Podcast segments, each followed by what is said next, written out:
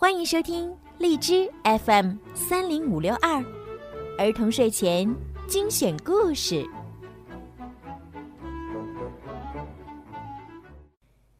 亲爱的宝贝们，今天呢，小鱼姐姐又要给你们讲聪明的小海狸的故事了。你们准备好收听了吗？那么，我们就来听故事吧。小海狸补轮胎。今天。卡斯托尔和小福瑞要去野餐。自从小福瑞过圣诞节的时候得到了一辆自行车，他就一直盼望着去野餐，已经盼了整整一个冬天了。卡斯托尔把吃的东西装进篮子里，小福瑞拿来一张野餐用的桌布。快来，小福瑞说：“我们出发了。”我们什么时候开始野餐呀？小福瑞问。我们才刚刚出发呢。卡斯托尔说。等等！小福瑞突然叫道：“我骑不动了，我的轮胎瘪了。”我来看看。卡斯托尔说：“你的轮胎上可能被扎了个洞，我们马上检查一下。看。”卡斯托尔说：“你的轮胎上扎了枚钉子，所以漏气喽。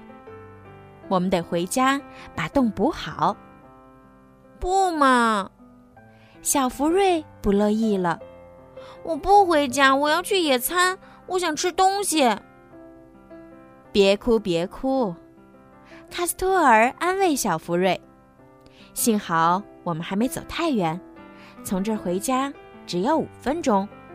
对了，补车胎也很好玩哦。嗯，那好吧。小福瑞抽噎着说：“天气真好。”他们俩决定在院子里补轮胎。卡斯托尔把小福瑞的自行车翻过来，倒放在工作台上。好，现在我们去拿工具。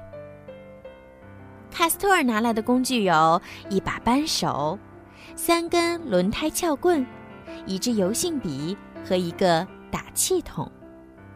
小福瑞拿来了修补工具盒，里面有一张砂纸、两个气门芯儿、一支专用胶水和几块橡胶补丁。幸好坏的是前轮，卡斯托尔说，它比后轮容易拆下来。他用扳手把车轮上的螺母拧开，把前轮取了下来。先把气门芯拔出来，才能把外胎拆下来。卡斯托尔说：“哎呀，糟了，气门芯掉了！掉哪儿了？找不到了吗？”小福瑞说：“找不到了。”卡斯托尔回答说：“那我们现在没办法补轮胎了吗？”小福瑞又问：“别担心。”卡斯托尔说：“工具盒里有备用的气门芯儿。平时养成把这些小零件啊都放在一个盒子里的好习惯，修理时就方便啦。”卡斯托尔说：“现在要把自行车内胎取出来。”卡斯托尔说：“怎么取呢？”小福瑞问。用轮胎撬棍，先把外胎撬开半边儿，再把内胎拉出来。卡斯托尔说：“他们俩齐心协力的把内胎拉了出来。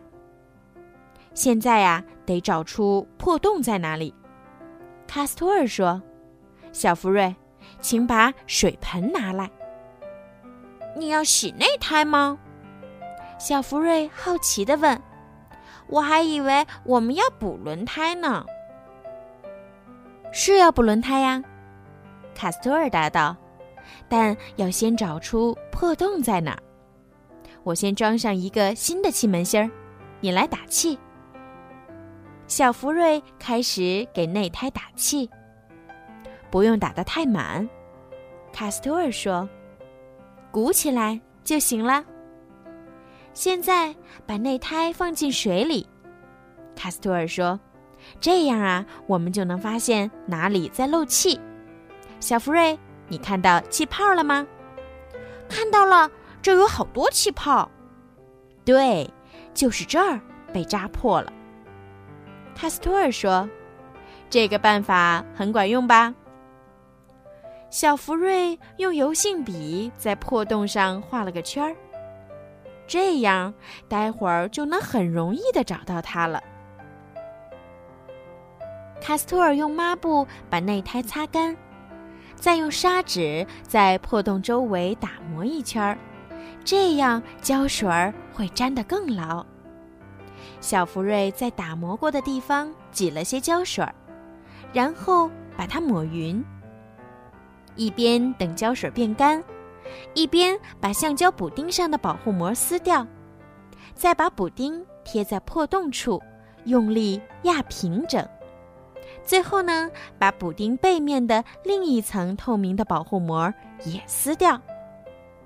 洞补好了，卡斯托尔说：“现在我们来看看内胎还会不会漏气。”没有气泡了，小福瑞说。太好了，那就说明不漏气了。